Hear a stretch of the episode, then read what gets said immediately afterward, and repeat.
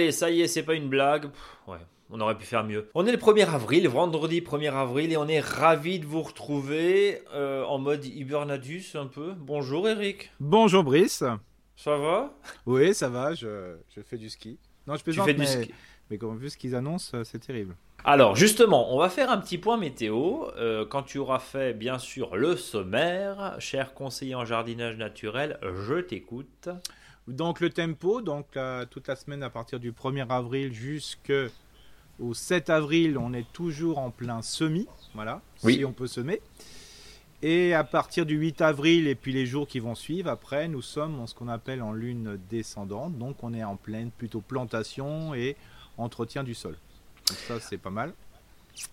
Ensuite, euh, bah, il va, on va travailler sur un semis, hein, parce que ça c'est intéressant, mais je vais parler des panais, mais on pourrait parler des carottes, on pourrait parler plein de choses. C'est simplement pour faire un petit point sur les, semis en ligne et les, semis, euh, je veux à la volée, voire euh, des semis qu'on peut faire à la fois en ligne et à la volée. Hein. Donc c'est simplement pour donner une information, mais on le reprendra à chaque fois au niveau des podcasts, voilà. Et puis, bien sûr, on a les questions des auditeurs. Les questions des auditeurs que vous nous avez envoyées sur contact@monjardinbio.com. C'est plus simple hein, par mail d'ailleurs, mais vous pouvez aussi nous suivre évidemment sur Facebook, Instagram et réécouter nos précédents podcasts et surtout nous noter, nous laisser des commentaires, des avis, des étoiles. Ça nous fait monter dans les classements et on aime ça. Tu, tu parlais, hein, le dossier de la semaine est consacré. Alors, tu disais les panais, mais plus généralement les légumes racines, on va dire. Hein, c'est ça. Voilà, les, les légumes racines.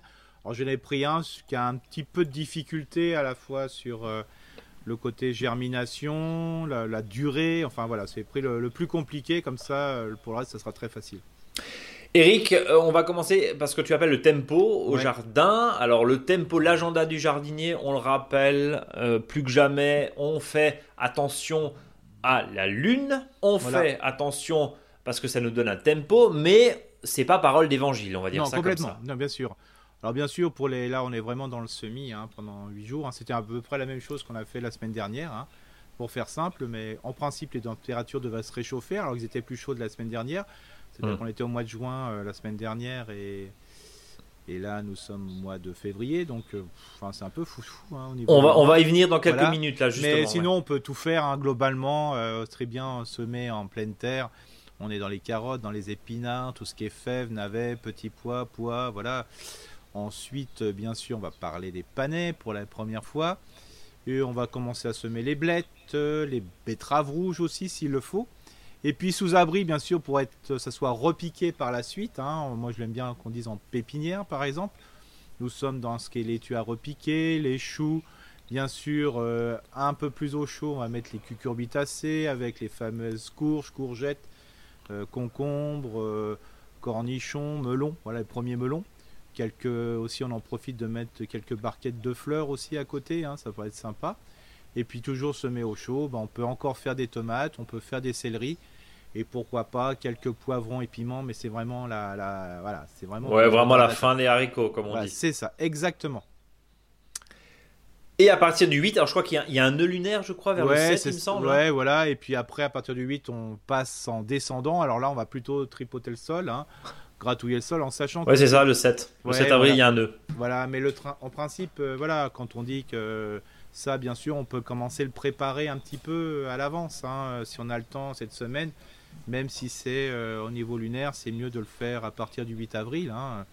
Par contre, euh, à partir du 8 avril, on va planter plutôt potager. Et ça, vraiment, je vous le conseille parce que vu ce qu'on nous propose, euh, les pommes de terre, hein, donc euh, là c'est impeccable. Le lilas va, est fleuri dans certaines régions, il va commencer à fleurir dans d'autres. On va repiquer en pleine terre les laitues, on va mettre l'ail, l'oignon, l'échalote, hein, toujours, il hein, n'y a pas de souci. En sachant que l'ail qui a été planté, bien sûr, en novembre, qui est plutôt l'ail blanche, ou moi j'appelle ça des fois l'ail perpétuel, c'est-à-dire celle qu'on laisse tout le temps au sol, il fait déjà 30-45 cm de haut, hein. c'est impressionnant cette année, vu le coup de chaleur qui a eu lieu. Et puis euh, bien sûr, euh, tout ce qui est, euh, on va planter tout ce qui est plantes en conteneur, en massif, hein, pour tout ce qui est jardin d'ornement, donc ça va aussi bien de la rocaille en passant par les arbres de hein, par exemple les arbustes à fleurs, qui sont même des fois en floraison déjà, mais on peut les planter, n'oubliez pas euh, de, prendre quand même des, Vous choisissez plutôt des plantes qui, qui sentent bien le frais, quoi. C'est pas des vieux trucs qui restent dans les pépinières et compagnie, hein, parce que sinon, euh, comme dit, le, système racinaire est, très développé par rapport au peu de terre qu'il y a. Quoi. Donc attention, évidemment, ouais, les fins de stock qui sont en général bradés, hein, bien souvent chez, chez nos horticulteurs préférés, mais attention aussi à ce qu'on achète. Pareil euh, sur les, les, les, bulbes d'oignons, d'échalotes. Hein, attention parce qu'on arrive tout doucement en fin de saison. Bon, même si. Euh, Pour les petits fruits, moi j'ai conseillé, là, euh, je leur ai dit écoutez, maintenant vous n'êtes plus à 6 mois après, attendez l'automne prochain. L'automne prochain, voilà. Voilà. C'est pas. C'est des fois plus facile, le sol, voilà. Alors donc je, on est, je suis pas très sympa là avec les, les horticulteurs, les pépiniéristes, quoi. Mais voilà, euh, je trouve, euh, bien sûr, il y a certaines plantes d'ornement, il n'y a pas de souci. Mais vraiment, le nourricier, là, euh, franchement, attendons, c'est pas la peine de. Voilà, on n'a pas, on a que 6 mois à perdre, c'est pas grave. Hein. Bon, et ça permettra aussi de jongler avec une météo. Alors on va faire un petit point météo parce qu'en plus on a une question, une question d'Emeric, mais, mais on profitera pour pour en parler. Euh, bon, concrètement, aujourd'hui on est vendredi, euh, ça commence, nous en Alsace, ça commence un petit peu à piquer comme on dit. Euh, alors c'est vrai que, encore une fois, on va se calmer, on était fin mars, début avril. Normalement, dans, un vrai temps et dans un vrai climat pas tout à fait détraqué, ben, il fait encore froid au mois de mars. Le problème, c'est l'avance que ça a pris, c'est-à-dire ah, que autant hein. il faisait très frais, et on le voit, il n'y a personne dans les jardins, Autant là, les 4-5 jours de beau ont quand même un peu réveillé et chatouillé euh, tout le monde. Et aussi le bourgeon qui a tendance à, bourgeonner en, l'occurrence. Je pense au cerisier. Bon, les abricotiers sont normalement déjà, déjà passés hein, selon les zones. Ça dépend si vous êtes en zone plus froide. Mais, mais là, la, comment dire, la menace totale, c'est évidemment que les pommiers et que les cerisiers soient complètement grillés par le froid. Bah là, la, menace, c'est sur le noyau. Hein. c'est terrible. Hein. C'est-à-dire que les, les, tout ce qui est euh, les mirobolants, plus tous les pruniers et compagnie qui étaient en fleurs, et qui il y en a qui sont plein de floraison, euh, bah cela, le, petit fruit, ce qu'on appelle le stade qui est noué, c'est-à-dire qu'il y a eu, il y y a eu pollinisation, après il y a eu fécondation, et il y a eu noison, c'est-à-dire c'est le stade d'après. Bon, bah là, le, ce stade-là, il est très sensible, hein. c'est-à-dire que s'il prend un coup de froid dessus, euh, bah le, après l'ovule qui est dedans, qui va donner le futur noyau, sera noir. Donc c'est pour ça qu'on parle souvent de gelée noire. Hein, donc c'est ça le ça nécrose. Voilà. Mm. Et donc c'est ça le, petit souci. Alors après, pour l'autre noyau qui va être euh, les pêches, bah, dans certaines régions du nord, bah, on est en floraison de pêcher, donc c'est là la fécondation a déjà lieu. Hein. Les pêchers, c'est d'autofécondation. Donc là aussi, on risque d'avoir des petits fruits qui soient peut-être nécrosés. Et puis pour, la, pour le cerisier qui demande plutôt une fécondation croisée, globalement, bah, les pollinisateurs, alors si ça gèle pas trop, bah bon bah tant mieux. Mais le problème c'est qu'il n'y aura pas les pollinisateurs qui vont sortir. Euh, donc voilà, c'est un peu compliqué. On l'abeille c'est à partir de 12 en fait, c'est ça. Ouais, oui, et puis surtout pas ni de vent, ni de, ni, enfin, ni de conditions météo euh, hivernales, quoi. On est d'accord. C'est ça. C'est-à-dire que des fois, le, petit froid du matin, bah, c'est chiant. Hein, c'est... Mais après, s'il fait une bonne température, bon, bah, les abeilles vont sortir. Mais là, genre, on a du 7-8. Euh, je vois pas comment les abeilles qui ne sortent qu'à 12 vont sortir. Le bourdon, lui, c'est à peu près à 8 degrés, donc il peut être là. Alors merci au bourdon. Donc pour une fois, c'est intéressant d'avoir le bourdon, mais euh, voilà, faut, voilà, ça, ça, fait chier quoi. Hein. Euh, pour dire de façon, de façon triviale, effectivement. Et alors, évidemment, nous, on se euh, lamente de notre petit sort de, de, jardinier. On pense évidemment aux professionnels comme à chaque fois qui eux en vivent, hein, même si évidemment il est frustrant de ne pas avoir ni de cerise, ni de pêche, ni d'abricot, hein, c'est évident. Qu'est-ce qu'on peut faire? Rien. Bah, pas grand chose. Bah, enfin, je veux dire, euh, à, part, à part faire un barbecue en dessous à 4h du matin, c'est compliqué. Puis après, voilà, oui, c'est compliqué. Hein. Je veux dire, nous, on n'est pas dans une démarche professionnelle.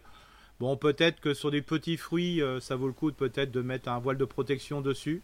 Mais attention, euh, si on met un voile de protection, comme les pousses sont hyper fragiles. Bah, oui, un coup de vent, ça t'arrache tout. Voilà, on fait du dégât. C'est. Faut, faut, faire éventuellement un cadre avec des, des piquets ou une structure autour. C'est ça, voilà. Alors je parle même pas du jardin d'ornement. Jardin d'ornement, c'est pareil. Hein. Les, les, jeunes pousses de, de, de, de rosier, les jeunes pousses d'hortensia et compagnie, bah, si gèle le matin comme ça, ça fait mal. Hein. Euh, je, rebondis sur ce que, euh, disait Emeric. Euh, merci encore pour ce merveilleux podcast. Je suis toujours aussi accro à tous vos conseils. C'est vraiment génial de vous suivre au fil des saisons. Toutes les semaines, vous faites mon planning de plantation et semis. C'est trop bien. Bon, je pense que vous allez en parler dans le tempo, mais je le devance quand même. Hein. Voilà, je, lis exactement ce qu'il nous a écrit. Ils ont prévu ce week-end des gelées assez conséquentes. Je voulais savoir comment pouvons-nous diminuer les conséquences ou juste regarder le jardin et pleurer car en ce moment, les petits pois sont bien levés, les poiriers et les cerisiers prêts à fleurir. Que puis-je faire et à quelle température les boutons des fruitiers gèlent? Tu as déjà donné une première explication, ouais, Eric? Moins 1, c'est fini, quoi. Moins 1, moins 1,5. demi. Hein. Alors bien sûr, nous on va pas asperger avec de l'eau pour mettre de la gangue de glace autour. Hein. Je vois pas. Avec les professionnels qui peuvent faire ça, c'est la micro-goutte. Bon, voilà. Euh, après, sur les semis que vous avez fait, bon, bah, par exemple, ce qui est rentrable, entre guillemets, même si ça passe deux jours à la maison, laissez-le deux jours à la maison si c'est vraiment. Euh, voilà, même Donc, quand on parle de ça, pardon, c'est euh, éventuellement tes, petits plots, bah, tes, petits, tes, petits, plants de tomates, d'aubergines. Alors, les tomates, alors là, il faut surtout pas les sortir. Hein, on les laisse dedans, ok. Là, c'est clair. Et puis, même dans la, des fois, dans les tunnels, attention dans les tunnels. Dans la serre, bien sûr. Dans la tunnel, parce que, bon, bah, si ça se réchauffe bien dans la journée, bon, bah, le froid avec l'inertie, ça va, ça va, ça reste, ça va pas geler la nuit. Mais là, le problème, c'est que si on a du 4, 5 ou 6 dans la journée, euh, bah, ça va, les températures vont tomber, tomber, tomber. Et le, froid va être encore plus cinglant euh, sur les plants. Donc il faut plus les protéger, les rentrer, ça c'est sûr. En ce qui concerne les semis, parce que c'est aussi dans, le tempo, alors tu as fait euh, des carottes, bon ça j'imagine c'est pas très grave. Non, si ça n'a pas levé, bah, c'est pas très grave non plus, mais sinon... Ça lève pas ça lave pas, donc comme ça on est tranquille. Euh, mais pour petit pois bah, betterave Ah là, petit pois betterave, euh, si vous pouvez mettre un petit voile dessus, euh, ça serait bien quoi. Et si ça lève pas, si ça n'a pas levé, c'est pas grave. Ah, c'est pas, ah, pas du tout. Alors, ça, pas levé, voilà. Par ça, contre... va, ça va retarder le, la mise à lever, hein, c'est sûr, ça va stopper un peu, mais ça va pas, pas plus que ça. Quoi. Et tout le reste, c'est-à-dire les oignons qu'on a éventuellement mis, des poireaux qui restent, des salades, on protège, attention. Oui, salades aussi, hein, bien sûr. Hein. Alors les, les, vieilles salades, même s'ils ont passé l'hiver, ça se trouve, ça va les finir là. Euh, par contre, euh, tout ce qui est salade repiquée, là, faut protéger, hein, parce que c'est voilà. C'est là maintenant que euh, forcément on a repiqué des variétés de printemps, donc elles ne sont pas du tout adaptées à un froid assez tardif. surtout qu'ils peuvent être un peu forcés parce qu'elles ont été achetées en, en mini-motte chez des professionnels. donc serre, etc. Bien donc là, ça risque de faire un peu mal, quoi. Donc voilà. Donc, alors après, je veux, veux pas être pessimiste. Hein, ça se trouve, il n'y aura rien du tout parce que ça va passer tranquillement. Voilà. Mais bon, vu ce qui est annoncé, c'est ça qui m'inquiète. Euh, c'est quand même, euh, tout le monde est alarmiste depuis, euh, depuis le début de la semaine. Donc, donc voilà. Il faut évidemment protéger ce qu'on peut protéger. Du voile de forçage, n'hésitez pas à en mettre dessus. pourquoi pas, encore une fois, avec des, structures pour éviter d'arracher, parce que c'est ce que tu disais. Si tu as des pousses de petits pois qui sortent et que tu mets un voile dessus, attention, parce qu'un coup de vent, ça peut finalement tout arracher. Donc, et en plus, il va pleuvoir, ou en tout cas, il y a les risques de pluie. Euh, dans beaucoup de, de, territoires. Donc en plus ton voile est encore plus euh, mm. alourdi euh, dessus. Donc voilà, en gros, couvrez. Bon, moi je trouve que les risques de pluie me, me rassurent un peu globalement parce que le, comme ça on risque d'avoir des voilà un différentiel par rapport. je veux dire au matin qui sera un peu moins important hein, si c'est une, une couverture nuageuse donc il y a moins de gel euh, après, il faut pas non plus que la température euh, soit fraîche fraîche toute la journée, mais je dirais que le froid conserve, entre guillemets, ce qui est le pire, c'est la gelée noire. Et avec évidemment un, des, gros, euh, des grosses pertes à attendre potentiellement. Mais encore une fois, on prévoit des fois du moins 2 et puis finalement on se retrouve avec du, du 0 et là ça passe encore. Donc, oui, c'est pour ça que bon, je, avec en tout bien tout honneur, hein, c'était la personne c'était pas du tout méchant quand elle m'a parlé. elle m'a dit, tu vois, tout le monde est toujours trop pressé. Moi, je suis jamais pressé. Moi, je vais être tranquille. Je mets mes petits pois, je m'essaye. Je dis, ouais, t'as pas tort. T'as pas tort non plus, quoi. Bah oui, parce que finalement, et on sait que les prévisions météo, c'est compliqué de les avoir à trois semaines. Hein. Euh, tout le monde s'est un peu excité là ces, derniers jours. Mais on se rend compte qu'il y a quand même encore beaucoup de frilosité, hein. c'est le cas de le dire. Euh, bon, voilà, on est euh, début avril, tout fin mars, début avril, et encore une fois, on est et on s'adapte. En tout cas, pour ceux qui n'ont pas repiqué, voilà, ceux qui pas repiqué les pommes de terre, bah, qui s'inquiètent pas, hein, franchement. Ouais, on n'est pas pressé pas pressé du tout. Et après, alors tu vas voir, on va se reparler dans 15 jours où finalement on va avoir 28 euh, degrés, mais bon, ça, on commence à y être habitué. On continue une autre question qui est euh, Maurice de la Beaune en Bourgogne qui nous dit bonjour à tous les deux et merci pour ces podcasts si utiles. Je les ai écoutés depuis cet hiver. Je suis très embêté par le vert de la pomme, surtout dans deux pommiers reines de Renette en espalier. Ils sont plantés côté sud depuis une douzaine d'années. Par ailleurs, et à proximité, j'ai un poirier qui est très faible, qui n'a jamais bien réussi, un beau poirier décoratif et un très beau pommier Red Sentinelle. Hmm. Les oiseaux mangent les fruits pendant tout l'hiver. Bon, l'année dernière, j'ai enlevé beaucoup de pommes peu de temps après la fleur. J'ai aussi mis en place un piège à phéromones, du carton ondulé sur les troncs des arbres infectés, mais avec toutes ces précautions, je n'ai eu que très peu de pommes saines. Mes questions. Y a-t-il d'autres traitements? Ah oui, là ça, là ça, va te plaire, Eric. Y a-t-il d'autres traitements pour ce problème et à quel moment mettre en place les différents traitements? Est-ce que les arbres décoratifs jouent un rôle? Je vous remercie. Euh, Imelda Maurice à Beaune en Bourgogne, je le rappelle. Donc, euh, le carpo. Le carpo, bah voilà. Donc euh, le carpo, c'est le problème. Hein, le carpocaps. le carpocaps, hein, donc vert de la pomme, au carpocaps de la prune, hein, pareil. Hein, c'est un papillon qui intervient et qui se reproduit au crépuscule. Donc là, pour l'instant, il n'est est pas encore sorti. Êtes, soyez tranquille, mais c'est normal, il n'y a pas de pomme.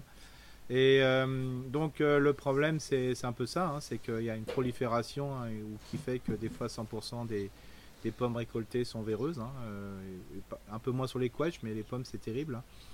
Donc la seule solution c'est bah, d'augmenter la biodiversité, parce que là on est vraiment en invasion. c'est pas les petits produits qu'on va mettre qui va poser problème, qui va poser souci à ces bestioles.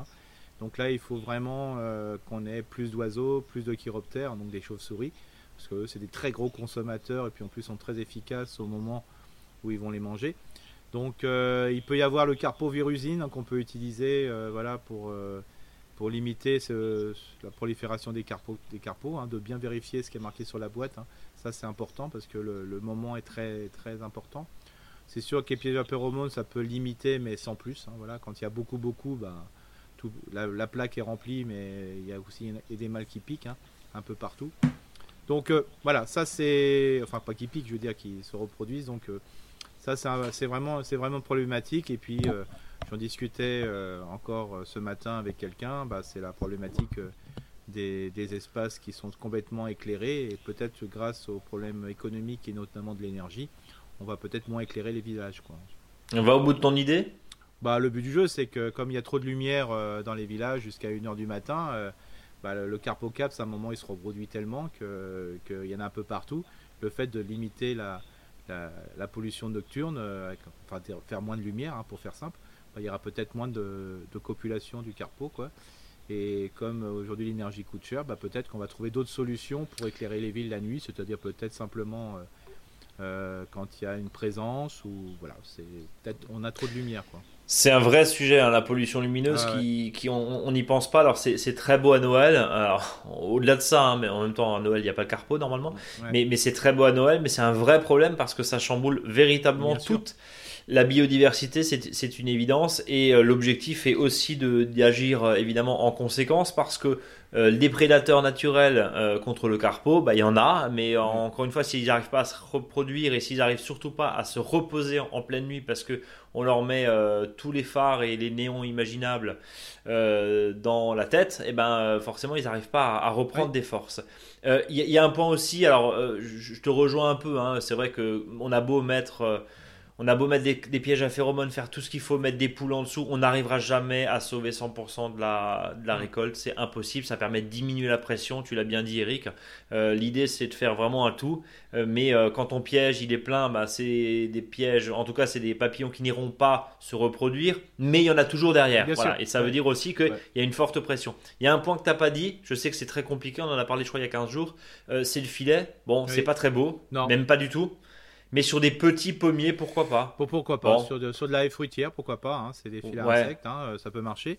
Après, c'est pas beau et pour le coup, il n'y a même pas les oiseaux qui viennent nicher du coup. Non, c'est ça. Voilà. Bon, alors, il faut savoir, on peut peut-être poser la question, hein, c'est euh, euh, pourquoi on mange des pommes sans verre quoi. Hein. Bah, globalement, chez les producteurs, c'est traité. quand il y a entre 15 et 20 traitements, bah voilà. Le fruit, c'est le fruit, c'est et puis plante nourricière les plus traitées hein, par les. Et puis, et puis et puis on va le rajouter aussi hein, quand vous allez chercher chez votre primeur ou, euh, ou, enfin voilà dans un supermarché dans un dans un circuit classique ou pas, il y a un tri qui est fait, c'est-à-dire que tout ce qui est abîmé, bosselé et véreux bah, euh, ça reste euh, au champ ou, ça, ou ça termine en jus de pomme. Enfin, je peux vous dire que le, le côté véreux, il n'y en a pas beaucoup. Hein, il n'y en a pas beaucoup, selon oui. Chez les conventionnels, on est, on est d'accord. Mais c'est aussi ça. C'est-à-dire qu'on n'a pas. Euh, on, s'étonne de nous d'avoir des fruits qui sont pas beaux et qui ressemblent pas chez le primeur, mais au bout d'un moment, voilà. Enfin, et, hein, combien aujourd'hui de nourriture est jetée avant même d'arriver chez le consommateur? Je crois qu'on est à entre 25 et 30% Il hein, faut, faut, juste le rappeler. Oui, c'est pour ça que là, peut-être le budget, il n'est pas encore trop tard de mettre quelques nichoirs. ça, ça me semble important de refaire de la biodiversité quoi qu'il arrive. Oui, biodiversité de la haie. Alors bien sûr, au bout d'un moment, on dit oui, mais c'est pas ça qui va avancer. Ouais, mais il faut bien qu'on aille dans l'autre sens. Hein. Et puis euh, les, les, les j'ai fait des grandes visites là avec plein d'acteurs là en formation agricole. Bah, les terrains minéraux, bah voilà, c'est bien, mais ça manque de biodiversité. Euh, la personne a des pommiers à proximité, c'est pas là que va se nicher les oiseaux, c'est pas là qu'il va y avoir des chiroptères. Bien sûr. Voilà, et puis euh, c'est pas assez appétant, c'est très chaud. Voilà, il y a plein de choses euh, comme ça qui font que tout le monde. Végétaliser. Oui, il faut végétaliser. Hein, c'est végétaliser, et même toi, dans, ton, dans, tes missions évidemment de, consultant auprès des collectivités publiques et institutions et institutionnelles, c'est l'idée. Hein. On, parle, on, parle régulièrement des, des cours d'école, mais faut peut-être remettre un marronnier à la place des pavés, quoi. C'est ça l'idée. Oui, c'est ça, voilà. Et puis après. Enfin, sans maintenant faire de l'écologie de comptoir. Non, mais non, non, bien sûr. réel. Et puis toutes les surfaces entre guillemets qui ne sont pas utilisées euh, pour, faire de l'agriculture et compagnie, en sachant que avec les problèmes euh, d'Ukrainiens et Russes, et Russes là, euh, le manque de la population, il va falloir reprendre des terres hein, qui étaient peut-être vouées à, je dirais, à de la biodiversité. Ça va être surcultivé, hein, donc euh, voilà quoi, ça pose, euh, ça pose souci. Hein. Et quand là j'ai lu, j'ai vu un, reportage sur la Réunion où les prix des tomates sont à 10 euros. Euh, tout ça hmm. parce que les engrais, je veux dire, ont été multipliés par 3. Le prix des engrais. Le prix des engrais. Oui, voilà, l'engrais et compagnie. Bah, peut-être se poser la question est-ce qu'il faut autant d'engrais pour faire pousser les tomates, quoi? Parce qu'en fin de compte, l'habitant et l'habitante bouffent de la tomate, je veux dire, très traitée. Et est-ce que la et même dans la tradition réunionnaise, euh, je ne sais pas, hein, les auditeurs nous le diront hein, pour ceux qui écoutent. Est-ce qu'il faut absolument de la, tomate de, serre euh, qui est hyper polluée et compagnie hein? Revenons peut-être sur des variétés plus adaptées qui sont peut-être euh, moins productives mais qui sont moins sujets, je dirais, à l'engrais. Et à 10, euros, à 10 euros le kilo de tomate, je suis sûr qu'il y a des petits producteurs qui pourront produire euh, et proposer des prix qui sont bien en deçà de ce prix. Parce qu'à d'habitude, c'est 1,50€ d'après ce que j'ai entendu. On est, on, est d'accord. Et puis, euh, cette crise aussi, merci pour ce coup de gueule, tu as bien raison. Euh, la, question se pose aussi de façon très claire sur l'industrie et, et, l'agriculture au sens large, évidemment, mais on pourrait y passer des heures. Je te propose de passer à la question de Séverine. Qui nous dit tout d'abord merci pour votre podcast que j'ai tout, tout, toutes les semaines depuis deux ans, une euh, passionnée et une fidèle donc Séverine, je l'attends toujours avec impatience, un petit moment de bonheur. J'ai un romarin qui était assez beau jusqu'à l'année passée. Il y a un an, il a été envoyé par des coléoptères. Alors, elle nous met en parenthèse chrysomèle. Elle nous a envoyé mhm. des photos. Depuis, ses feuilles sont comme grignotées, ses, et ses branches pardon, semblent malades. L'année passée, j'ai laissé faire la nature en espérant que cette année, il retrouverait sa vigueur. Malheureusement, les chaleurs arrivant, je retrouve les mêmes bêtes dans le romarin. J'ai du mal à trouver des branches saines pour les mhm. utiliser en cuisine. Et les nouvelles pousses sont directement mangées. Avez-vous des conseils pour se débarrasser de ces insectes? Faut-il tailler à ras le romarin et en replanter un autre? Longue vie à On s'aime fort. Merci pour votre aide, Séverine. Signé Séverine, pardon. C'est ce que je voulais dire. Bah, disons qu'elle euh, a, donné sa, elle a donné sa réponse. Ah bah, Séverine est en train de t'appeler. C'est ça. Elle a donné complètement la réponse, c'est-à-dire qu'il faut sevrer la chrysomèle, hein, pour faire simple. Euh, c'est-à-dire, euh, bah, il faut arracher complètement le, je dirais le, enfin, couper à ras le, voilà, le peu de plantes qui lui reste, quoi, et puis de le planter vraiment ailleurs, voire même sans passer pendant un an. Donc ratiboiser, juste laisser le système, juste le système racinaire, De peut-être euh, de trouver s'il y a des pousses euh, intéressantes, euh, de pouvoir, si elle trouvait que ce romarin était exceptionnel, de pouvoir le bouturer parce que c'est la bonne, la bonne époque, en faisant attention de ne pas laisser des, des, larves de chrysomèles sur, le, sur mmh. les branches, hein. de le bouturer, voilà. Mais euh, voilà, le but du jeu, c'est sevrer, c'est couper le cycle de vie de l'insecte. Hein. et il n'y a pas d'autre solution parce que là, il y a une espèce de foyer à cet endroit-là. Euh, et puis quand si la chrysomèle n'a plus assez à manger, bah, au bout d'un moment, euh, elle va pouvoir pas pouvoir se reproduire. Donc ça serait la bonne solution. Et puis surtout de repérer chez des amis s'ils n'ont pas un romarin en attendant pour, pour manger. Mais au bout d'un moment, quand des fois il y a une maladie ou surtout un insecte, c'est de sevrer, hein, c'est-à-dire de ne plus lui donner à bouffer. Quoi. C'est un petit peu comme le principe des, des, des, larves, des, larves, je dirais, de, de dorifort ou de, la, de l'imago, donc de l'adulte de dorifort. Bah, des fois, quand on veut enlever les dorifores sur une parcelle, il faut que l'ensemble des parcelles avoisinantes ne mettent plus de pommes de terre, hein, ou qu'il n'y ait plus de morel aussi, toutes ces plantes qui sont de, euh, de la même famille, de manière que, bah, à un moment, le, la bestiole ne puisse pas faire son cycle de vie. Et pour ça, des fois, faut, il faut compter 2-3 ans avant que ça puisse se faire. Mais là, globalement, moi, je ferais ça. je, je, couperais, ça serait la, même solution. Sur la chrysomèle, c'est quand même un insecte assez, voilà, assez coriace. Quoi. Assez, coriace, ça me fait penser, je fais une petite parenthèse, ça me fait penser à ces pompiers qui, qui, qui font, qui font du brûlage totalement maîtrisé. Dans les calanques à Marseille et autres en disant bah ouais mais en gros on, on essaye d'assécher le feu Là, on brûle en hiver pour que justement, euh, si mm. un jour ça se déclenche en plein été, et on sait, Dieu sait que ça va être très compliqué dans les années à venir, euh, ça permet d'éviter d'alimenter le feu euh, et, on lui casse sa dynamique. Donc c'est un peu ça, quoi. On, coupe, on, coupe, Voilà le cycle de vie. Hein, on coupe le manger. Voilà, on va dire ça. comme ça. Voilà, et, et c'est comme ça qu'on le fait pour la plupart des beaucoup des prédateurs. Les maladies, c'est un peu plus compliqué parce qu'il y a toujours des souches, des souches qui sont présentes elles, sont, elles rendent ce qu'on appelle en diapo, c'est-à-dire tranquille, elles peuvent rester des années. Et au bout d'un moment, quand le milieu de vie est intéressant pour elles, elles se développent. Alors que l'insecte, bon, voilà, au bout d'un moment, il peut plus faire son, son cycle, c'est un peu compliqué pour ouais, Donc il, s'agit de casser ça, quoi. C'est ça. Évidemment. Mhm. Allez, euh, Charlotte, un petit coucou à Charlotte. A une cliente qui nous dit bravo pour votre podcast. On s'aime fort que j'écoute depuis trois ans et qui m'a fait découvrir le site. Voilà, je tenais quand même à le, remonter parce qu'on nous l'a, on nous l'a envoyé dans, une commande. Donc voilà. Euh, Charles-Édouard qui nous dit Je vous suis sans interruption depuis l'automne dernier, depuis le canton de Neuchâtel en Suisse et vous êtes une aide précieuse à mes premiers semis de plantes potagères. Ma question pourrait remplir toute une émission. C'est très intéressant. Bon, on n'aura pas le temps, Charles-Édouard, mais en tout cas, voilà, juste d'avoir un petit peu ta vision, Eric. Dans la perspective de pénurie alimentaire cet automne-hiver, confirmée par euh, euh, messieurs Biden et Macron, je cite, hein, euh, à cause d'un manque d'engrais, voire de blé, de miel, de tournesol résultant du conflit russo-ukrainien, que pouvons-nous faire maintenant dans nos jardins bio pour anticiper et être les moins touchés possibles? Avec mes meilleures salutations. Waouh Eh ben, planter bah, oui, voilà, c'est ça c'est planter. Et surtout, ce qui peut être intéressant, c'est de faire les bons choix, c'est-à-dire de, tendre vers du nourricier. C'est-à-dire qu'on peut trouver des solutions pour nourrir euh, le jardinier et les jardinières, tout en ayant peut-être dans l'esprit que dans son jardin, on n'est pas forcément obligé de mettre un potager, on n'est pas forcément obligé de mettre un verger ou un espace de petits fruits avec ces jolis noms. Peut-être c'est l'ensemble de l'aménagement qui va faire que tout peut être un peu nourricier. Euh, c'est ça qui peut être le plus intéressant. Et d'ailleurs, voilà, euh, je travaille justement il y a une heure avec quelqu'un là sur un projet de ce qu'on appelle une manifestation qui va avoir lieu sur toute la France, s'appelle les 48 heures de l'agriculture urbaine. Et cette année, c'est de travailler autour du jardin savoureux, quoi. Et le jardin savoureux, ben, c'est simplement savoureux peut-être euh, à travers les cinq sens, mais notamment à travers le goût. Et je crois qu'il y a possibilité de trouver le bon choix de plantes parce qu'il y a plein de plantes comestibles en fin de compte, et peut-être à travers ça bah, de multiplier le, les différentes, euh, je dirais, essences et autres, et plus on va multiplier aussi euh, ces différentes essences, et notamment passer peut-être par moment dans son jardin de la récolte entre guillemets à la cueillette, c'est-à-dire de se satisfaire de quelques fruits dans un bol, d'une petite tasse de fruits euh, qui va être différent d'un autre moment va forcément limiter les épidémies parce qu'on le sait très bien.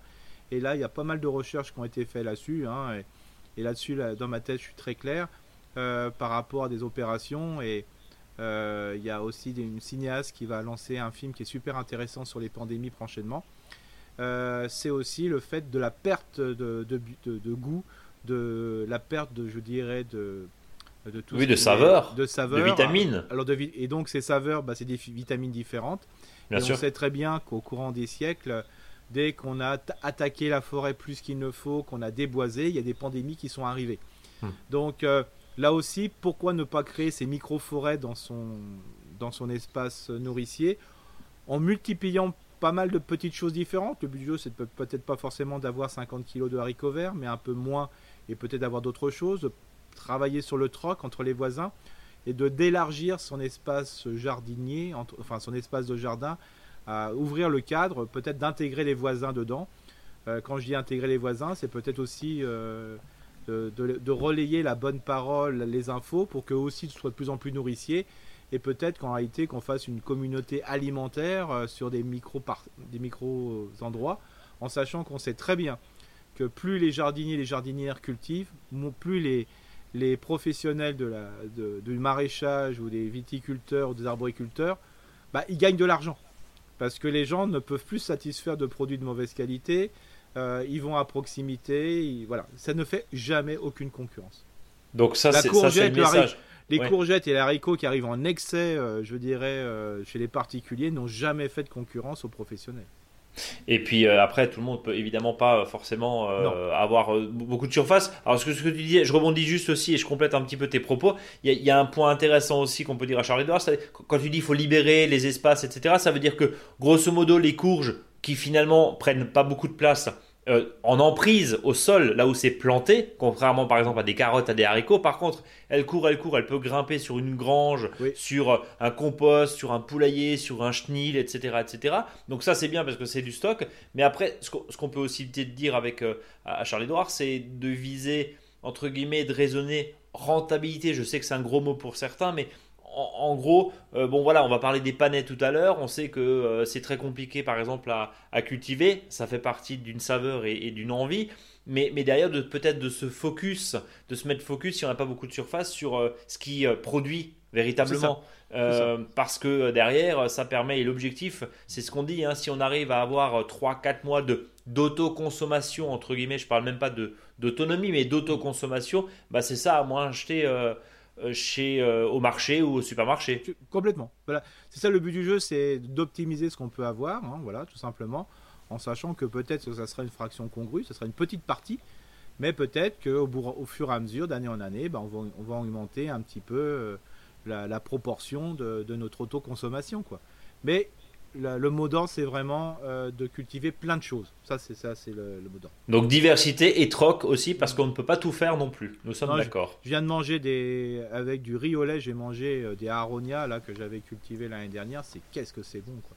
Bon, bien bah, sûr, voilà. c'était les premiers arbres, donc j'en ai eu un deux bols, mais ces deux bols, bah, ont été le- la meilleure des saveurs du monde quoi.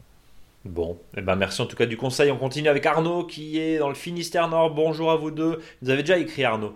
Euh, je crois qu'il est paysagiste. Je merci encore pour tous vos podcasts aussi riches les uns que les autres. Je viens de finir de planter une aspergeraie d'environ 10 mètres de long. Alors nous l'asperge hein, en Alsace, hein, on sait ce que c'est. Hein. Ouais. Asperge verte, griffe de 1 an et asperge blanche, griffe de 3 ans. Lors de ma commande, je m'en plains pas. Euh, ils m'ont été livrés entre 50 et 60% de plus. Je me retrouve donc avec un excédent intéressant. Cette année, je n'ai pas prévu de rang supplémentaire, mais l'an prochain, oui. Alors ma question, comment puis-je conserver mes griffes jusqu'à l'année, mes griffes d'asperges évidemment jusqu'à l'année prochaine? Belle saison de jardinage. Ça se Voilà. conserve, Eric? Non, bah faut les planter, il n'y a pas de. Mince. Donc chez ouais. le voisin ou chez la voisine, quoi. C'est ça, c'est ce que j'allais dire. hein. Bon. Euh, oui, je, je vois pas comme parce que sinon il va. On pourrait imaginer que non, bah non, non, c'est le plus. Alors, à moins qu'il puisse le mettre dans du sable à un endroit, mais voilà. Mais en jauge, mais je. je- Ouais. J'ai jamais Bon, bah, fait voilà. ça. Je peux pas donner plus de conseils. Non, l'idéal, ça serait de planter ou le faire participer, ou faire profiter quelqu'un d'autre. hein. Ou, ou troquer. On parlera peut-être Ouais. un jour de l'asperge là quand ça sera la saison euh, Ouais, d'en manger. Comment, ça se fait? Parce que c'est une culture en place. hein, on, Euh, on voit. hein, Ouais, c'est une vivace, hein, donc. euh, c'est c'est pas très très facile non plus. Hein. Non, C'est pas non, non. accessible à tous. Non, Bon. non. Adeline, là aussi en Bretagne, pas loin de Brocéliande. Bonjour cher Eric et Brice. Et je fais partie des petits nouveaux auditeurs, auditrices qui vous écoutent car j'ai découvert votre génial podcast. Oui, au moins ça, il y a peu. Euh, J'étais à la recherche de conseils pour mon jardin potager. En cherchant sur mon appli podcast, je vous ai découvert et depuis je vous écoute quotidiennement car j'ai trois ans d'émissions en stock. Un régal, nous dit Adeline. Eh ben. J'en viens à ma question. Nous avons emménagé l'année dernière, aménagé pardon l'année dernière dans notre euh, maison en Bretagne avec un très grand terrain déjà mis en valeur par les précédents propriétaires avec un petit coin potager et un jardin d'agrément. J'ai donc dès notre arrivée repris ces parcelles pour me lancer dans l'aventure du jardinage sur sol vivant. Cependant, notre terrain repose sur du schiste. Nous avons Mhm. beaucoup d'affleurements granitiques. Mhm. Nous vivons sur de la lande bretonne entre fougères, ajoncs et cailloux de schiste dans le sol. Beaucoup de Mhm. personnes de mon entourage me mettent en garde. Ton terrain est acide, ça sera difficile. Le schiste rend les terres argileuses et caillouteuses. La roche-mère est juste en dessous. T'as pas assez de terre. Tu vas devoir arroser tous les jours, etc., etc., etc. J'ai même entendu mettre de la chaux pour diminuer l'acidité de la terre. C'est vrai que quand je creuse certaines parties, je tombe sur la roche-mère, parfois Mhm. des 20 cm de profondeur. Donc c'est vrai qu'on imagine, il n'y a pas beaucoup de sol. Cependant, j'ai quand même l'espoir de créer un petit paradis de biodiversité, un beau potager, de nombreuses fleurs et je l'espère quelques légumes pour nous nourrir. Alors, est-ce un doux rêve inaccessible avec ce type de terrain? L'acidité naturelle de ce, de ce sol posera-t-il problème pour des légumes? Nous avons déjà beaucoup de plantes adaptées, comme les fougères, les hortensias, les rhododendrons évidemment, Mhm. mais j'aimerais varier un peu. J'ai tenté le potager sur but pour le moment, et plus, et j'apporte le plus de matière possible de matière organique évidemment, hein, terreau, fumier, broyat, mais c'est difficile de m'en procurer assez pour la surface que j'aimerais faire. Pour l'arrosage, je paille beaucoup et j'arrose régulièrement avec de l'eau récupérée en espérant que cela suffira une fois l'été arrivé. J'en perds mon micro, c'est l'émotion. Un grand merci pour vos conseils et votre super podcast Longue vie à On fort. Alors justement, cultiver sur des terrains qui ont très peu de sol, de vrai sol, on parle pas de la roche-mère, on parle pas du dessous, qu'est-ce qu'on fait? Bah, je réponds Sur but? Je réponds pas. Tout ce, si, parce que tout ce que vient, tout ce que propose l'auditrice, c'est parfait.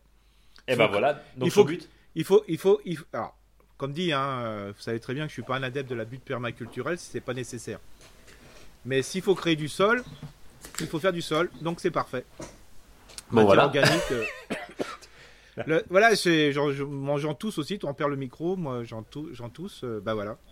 Donc, en gros, euh, Adeline a fait une, une question plus longue ah. que ta réponse, mais elle a tout dit. Bah, elle a tout dit, hein, et c'est parfait. Et puis, ça va venir. De toute façon, le, le faut savoir que le fait d'apporter de la matière organique bah, va moins. Je veux dire, le sol est toujours, sera toujours acide, mais ça va tendre vers quelque chose qui sera moins acide. Euh, la matière organique, c'est le top de top, ça va libérer des nutriments, ce qui n'est pas le cas d'un terrain acide. Donc voilà, hein, Barfo, euh, elle n'a pas assez de sol, elle va en faire. Euh, c'est vraiment, et là, on peut y aller sur la vraie butte permaculturelle en mettant des branches, des trucs, tout ce qu'elle veut. Quoi. Enfin, on peut, on peut y aller, quoi. Hein. ouais, là, c'est vraiment, la, vraiment le, principe de la butte permaculturelle. Bravo, eh ben quoi, c'est super, quoi. Eh ben voilà, parfait, impeccable. Mm. Euh, on termine avec Sophie qui nous dit Hello Eric, hello Brice, Sophie du 78. J'ai une question au sujet des bambous. Je souhaite planter dans de grands bacs à plantes des bambous afin de cacher le vis-à-vis sur une partie de mon jardin. J'aimerais des bambous qui puissent monter à 4 voire 6 mètres de haut et qui aient une croissance rapide et un feuillage persistant. Est-ce que cela vous semble possible en pot? Quelle contenance au minimum? Et avez-vous une variété en particulier à me conseiller? Merci une fois de plus pour vos précieux conseils et longue vie à votre podcast. Qu'est-ce qu'on peut dire à Sophie dans le 78 dans les Yvelines? Alors, je suis pas un spécialiste du bambou. Euh, ça, c'est clair. ouais. Euh, à part petit bambou pour des fois en spiruline. C'est ça. Mais le principe, c'est que non, en pot, tu, on peut jamais aller au-delà de là, les 3-4 mètres, pas plus. Hein, parce que le problème, il faut des pots hyper tellement puissants et tellement larges que voilà, c'est même pas la peine de. Les 5-6 mètres, c'est pas possible.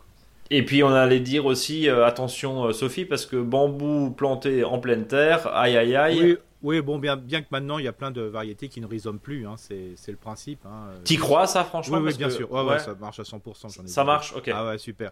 Alors sauf euh, si vous en mettez, voilà, mais là, moi c'est plutôt la question qui me pose problème, c'est le fait de le mettre en pot. Ça veut dire qu'il faut que ça soit des bacs immenses, quoi. C'est les 5-6 mètres, ça me semble c'est, je vois pas comment même n'importe quelle plante hein, pour que ça puisse tenir euh, le, par rapport au vent, par rapport à plein de choses. Quoi. C'est, et au bout d'un moment, euh, voilà, c'est le 2-3 mètres, pourquoi pas. Euh, bon. voilà, 2-3 pas, 2-3 mètres, pourquoi pas. Pourquoi pas. Voilà, et le principe, c'est toujours avoir une hauteur de terre supérieure à 60 cm. Hein.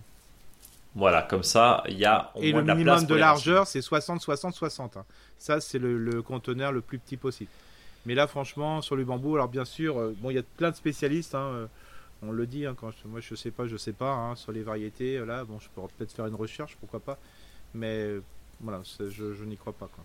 Donc à voir au pire, on vous oriente comme d'habitude vers votre horticulteur préféré, une jardinerie.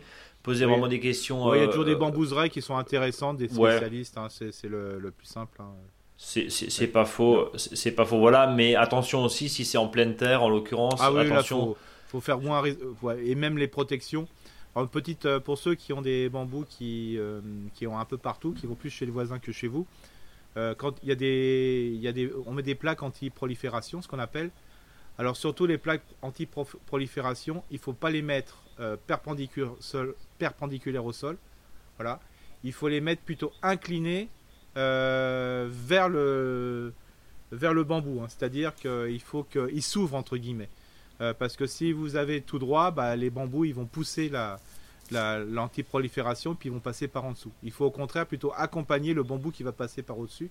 Donc il faut les mettre, euh, voilà, euh, de, je dirais, ouverts, c'est-à-dire éloignés, hein, c'est-à-dire penchés vers, pas vers le, bambou, mais à l'opposé du bambou.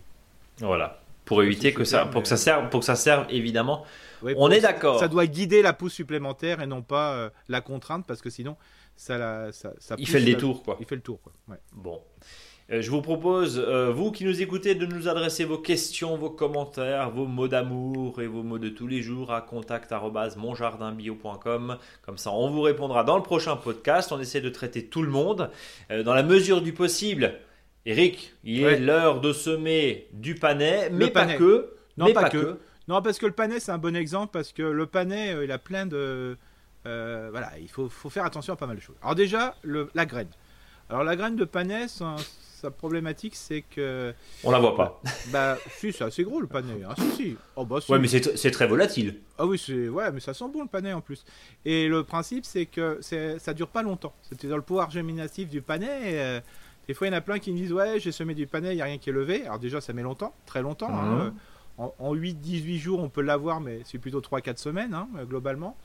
Euh, et globalement, le, le panais, c'est que le pouvoir germinatif, il diminue très très rapidement. L'idéal serait et là je vous le dis franchement, vous achetez en ce moment un panais chez votre agriculteur biologique, vous plantez le panais, voilà. Ouais. Euh, bien sûr, il faut que ce soit un, un panais où il reste tout, qu'il n'a pas été décapité. Hein. Et, donc, et donc le principe, c'est de laisser fleurir ce panais, parce que quand il va être dans le sol, il va revenir, il va fleurir. Et à partir de là, vous récupérez les graines que vous allez semer en 2023. Parce que l'idéal, c'est un an, les graines. Au-delà, c'est compliqué. Et quand ah oui, donc des pardon, je te coupe, tu as des sachets de 2021, tu les jettes quoi. Enfin, qui sont marqués 2021. Non, mais voilà, euh, bah c'est pas facile quand c'est parce que quand c'est vos propres panais, ça pose pas de problème parce que à partir d'un panais, vous en récoltez tellement des graines. Bien sûr. Mais des fois, un paquet de graines, c'est un peu compliqué pour que ça prenne, hein, parce que des fois, ça baisse de 50% très rapidement la germination. Donc voilà, donc ne soyez pas là-dessus euh, craintif. Euh, c'est que faut mieux planter un panais et quand vous avez des panais, gardez un beau panais dans votre jardin que vous allez laisser fleurir et que vous allez récupérer euh, d'année en année, euh, je dirais, euh, bah, en laissant un panais, vous récupérez les graines. Alors avec, avec ce dossier de la semaine, tu nous parles du panais et tu vas nous parler aussi d'autres légumes qu'on a l'habitude de semer en ligne et principalement des légumes racines, mais pas que, mais juste sur le panais, panais en plaque de semis, c'est une bonne idée ou ça marche pas? Si ça, si, ça marche. Ça marche. Tout ce, qui est, tout ce qui est en plaque de semis, ça marche, hein, mais je veux dire, la graine est quand même grosse, donc on pourrait quand même, euh, voilà. Ouais, le faire en, directement en pleine terre. Ouais, puis après, euh, comme dit, vraiment le conseil, c'est de les récupérer. Hein. Je sais que c'est pas pour, bon pour ceux qui vendent les graines, mais voilà. Bon, en tout cas, c'est ton conseil que tu assumes. Oui, j'assume complètement. Donc, euh, le principe, c'est l'idéal, c'est de le semer en ligne. Hein, c'est plus facile parce qu'il va y avoir forcément un éclaircissage à un moment. Et mhm. puis, il va falloir désherber. Donc, le fait de travailler en ligne, c'est plus simple. Ça permet euh, justement de travailler sur le désherbage parce qu'on peut passer un outil. Et puis après, euh, pour l'éclaircissage, c'est plus simple. Par contre, euh, à la volée, c'est plus facile. C'est plus facile parce qu'on fait moins attention. Mais voilà, pour les deux contraintes premières et notamment le désherbage, c'est un peu compliqué. Par contre, on peut faire un mixte. Et ça aussi, c'est valable pour les carottes, c'est valable pour tous ces types de légumes. C'est de faire sur des bandes larges, en ligne, se met à la volée sur 30 cm. Comme ça, euh, et après, ces 30 cm séparés par 30 cm euh, de l'entre-rang et ainsi de suite. Comme ça, ça fait des regroupements de carottes, ça fait des regroupements de panais, ça fait des regroupements. Ne faites pas la bêtise que j'avais fait une fois, j'avais mis différents types de graines dedans sur les 30 cm. Je me suis dit, tiens, je vais faire un, potage euh, à moi tout seul sur 30 cm. Bah non, quand il y a tout, des betteraves, des trucs. Enfin, non, c'est une, un par un, parce que ça, c'est un peu le bazar. Donc le, bazar de légumes, enfin c'est pas la peine de planter ta soupe de légumes dans un jardin, c'est ça Non, c'est ça, voilà. Par contre, ça n'empêche que par exemple, vous pouvez mettre euh, une ligne de panais, vous laissez beaucoup de place entre une deuxième ligne ou des lignes élargies, et puis après, vous laissez de la place pour mettre du poireau, par exemple. Ça, ça c'est super, quoi. N'oubliez pas que le panais, c'est quand même un grand légume par rapport à la carotte. Hein. Donc, euh, quand vous allez semer vos panais, qu'est-ce qu'on fait? On fait un sillon. Donc ça, c'est valable pour les autres aussi. Assez profond, 4-5 cm avec la serre-fouette, avec l'outil pointu. Après, au fond, bah, vous mettez, vous pouvez mettre un petit peu de terreau, un peu de sable pour les uns, selon la qualité du sol. Vous semez vos graines les plus larges possibles, parce que sur le panais, il faut pas oublier que ça va être, euh, je veux dire, éclairci à 15-20 cm. Hein, donc on peut y aller. La carotte, ça sera euh, du 5-10, 5-10 cm. Donc mettez un peu de sable avec. Hein, c'est pas, si vous avez déjà mis du sable, mettez plutôt du terreau mélangé avec les graines. Et si vous avez mis du terreau, plutôt mélanger du, sable avec les graines. Comme ça, vous voyez les mhm. différences de couleur. Donc ça, c'est pratique. Vous semez sur tout le rang. Et euh, après, une fois que vous avez semé, donc vous avez au fond du sillon, le principe, vous tapotez avec voilà, le, dessus d'un râteau, par exemple, ou un autre outil de votre choix, de manière à ce qu'on appelle plomber. Puis vous recouvrez, recouvrez ces graines avec, voilà, il y en a, ça va être du sable, d'autres, ça va être un peu de terreau, d'autres avec un, petit, peu de terre, qui vont descendre même des bords du, je veux du sillon. Et là, il faut que ça soit recouvert à peu près à 4 ou 5 fois la, voilà, la grosseur de la graine. Hein. ça suffit largement. Et puis en plus, quand vous allez arroser, ben, le sillon, il va perdre un petit peu de terre et ça va permettre justement de, recouvrir les graines. Et puis là, une fois que vous êtes là, et eh ben, si c'est plutôt en période en ce moment, ben, ben, vous pouvez mettre un petit, un petit truc dessus, quoi, hein. un, petit, un petit truc de, un petit plastique ou un petit mmh, voile. Mon Dieu. Ouais, ouais, si vous la récupérez, par exemple, une fois j'ai une serre qui s'est envolée, donc j'ai gardé des bandes de plastique. Et donc je vais mettre un petit peu dessus, ou un voile, ou voilà, ou pas. Vous attendez un petit peu que ça se réchauffe. Parce que là, faut pas oublier que les carottes, par exemple, vous pouvez facilement en faire jusqu'à début juin. Hein. Quand le sol est un peu chaud, ça va ça, ça va beaucoup plus vite, ouais. ouais. Mais le, le panais, on peut commencer. Voilà, c'est on aime bien commencer. Hein. Et puis n'oubliez pas, par exemple, pour les carottes, de mettre du fourragé, un carotte fourragère. Euh, par exemple, la, la jaune du doux. La jaune du doux, la blanche ou à col vert, par exemple, ça c'est bon. Et une fois que ça s'est levé, ben, quand il y aura quelques feuilles, bon, c'est pas tout de suite, hein, je peux vous assurer, à 3-4 feuilles, vous pouvez commencer à éclaircir. Comme ça, vous en laissez euh, voilà, tous les 15-20 cm. Et il y a possibilité aussi de faire le panais, mais attention, il euh, faut le faire très rapidement. Vous pouvez le faire aussi sur plaque de semis à repiquer. Ouais, c'est ce que je disais tout à l'heure, mais euh, d'un autre côté, ça peut le faire, mais les graines sont tellement grosses. C'est quand même mieux en semis en pleine terre, c'est ça? Ouais, c'est quand même mieux. Les carottes en plaque de semis, non c'est un peu petit. Et puis après, la carotte, elle aime bien plonger tout de suite, alors que le panais, on peut imaginer, voilà, de, le faire un peu plus rapidement que, par exemple que du céleri compagnie. Que dessus. Mais on peut le faire quand même. Donc ça. Ah. Alors attention au panais, euh, quand il y a les feuilles, c'est mon cas, et je fais partie d'un certain nombre, un pourcentage de jardiniers, on peut être allergique au panais. Quoi. Ah C'est-à-dire qu'on a des grosses cloques, hein. moi j'ai des cloques immenses euh, quand je touche le feuillage le matin à la rosée.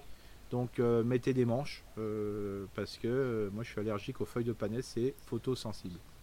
Ah bah voilà. En tout cas, on a appris aussi une petite particularité médicale. J'ai une question très rapide sur ces semis de. Alors tu disais oui, moi j'ai fait euh, la bêtise un jour de, tout semer, de semer en gros ma soupe et puis, euh, là-dessus, euh, tu parles du désherbage régulier avec un outil évidemment. Alors une griffe, ça peut être évidemment une raclette. Hein, c'est ça.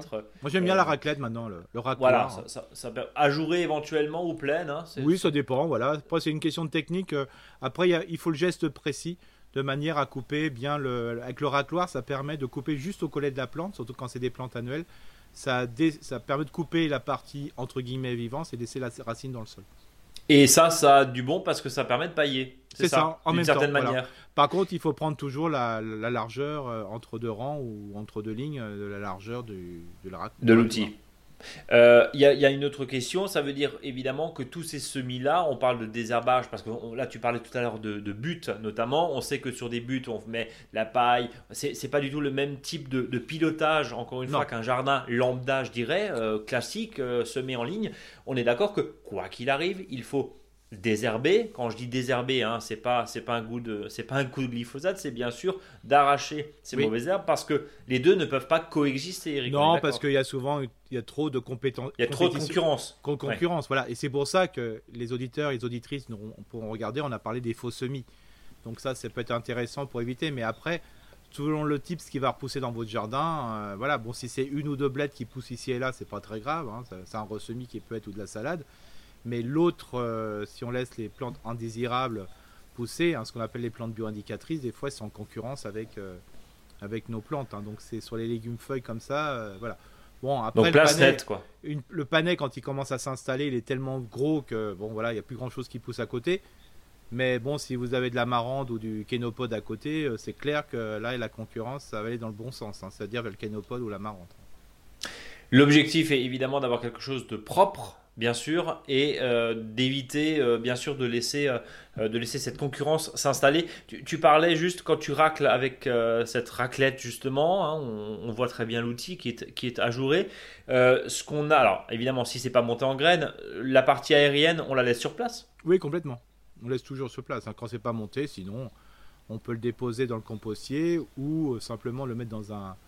ça, ça serait pas encore à cette époque, hein, ça sera dans, dans trois mois, là, un ou deux mois on le met dans un seau avec de la flotte et on fait une espèce de voilà, d'extrait fermenté qui, de, de, purin de mauvaises herbes. Voilà, et puis après on le remet sur le compostier, comme ça, comme les graines ont pris la flotte, ils seront montés en turgescence.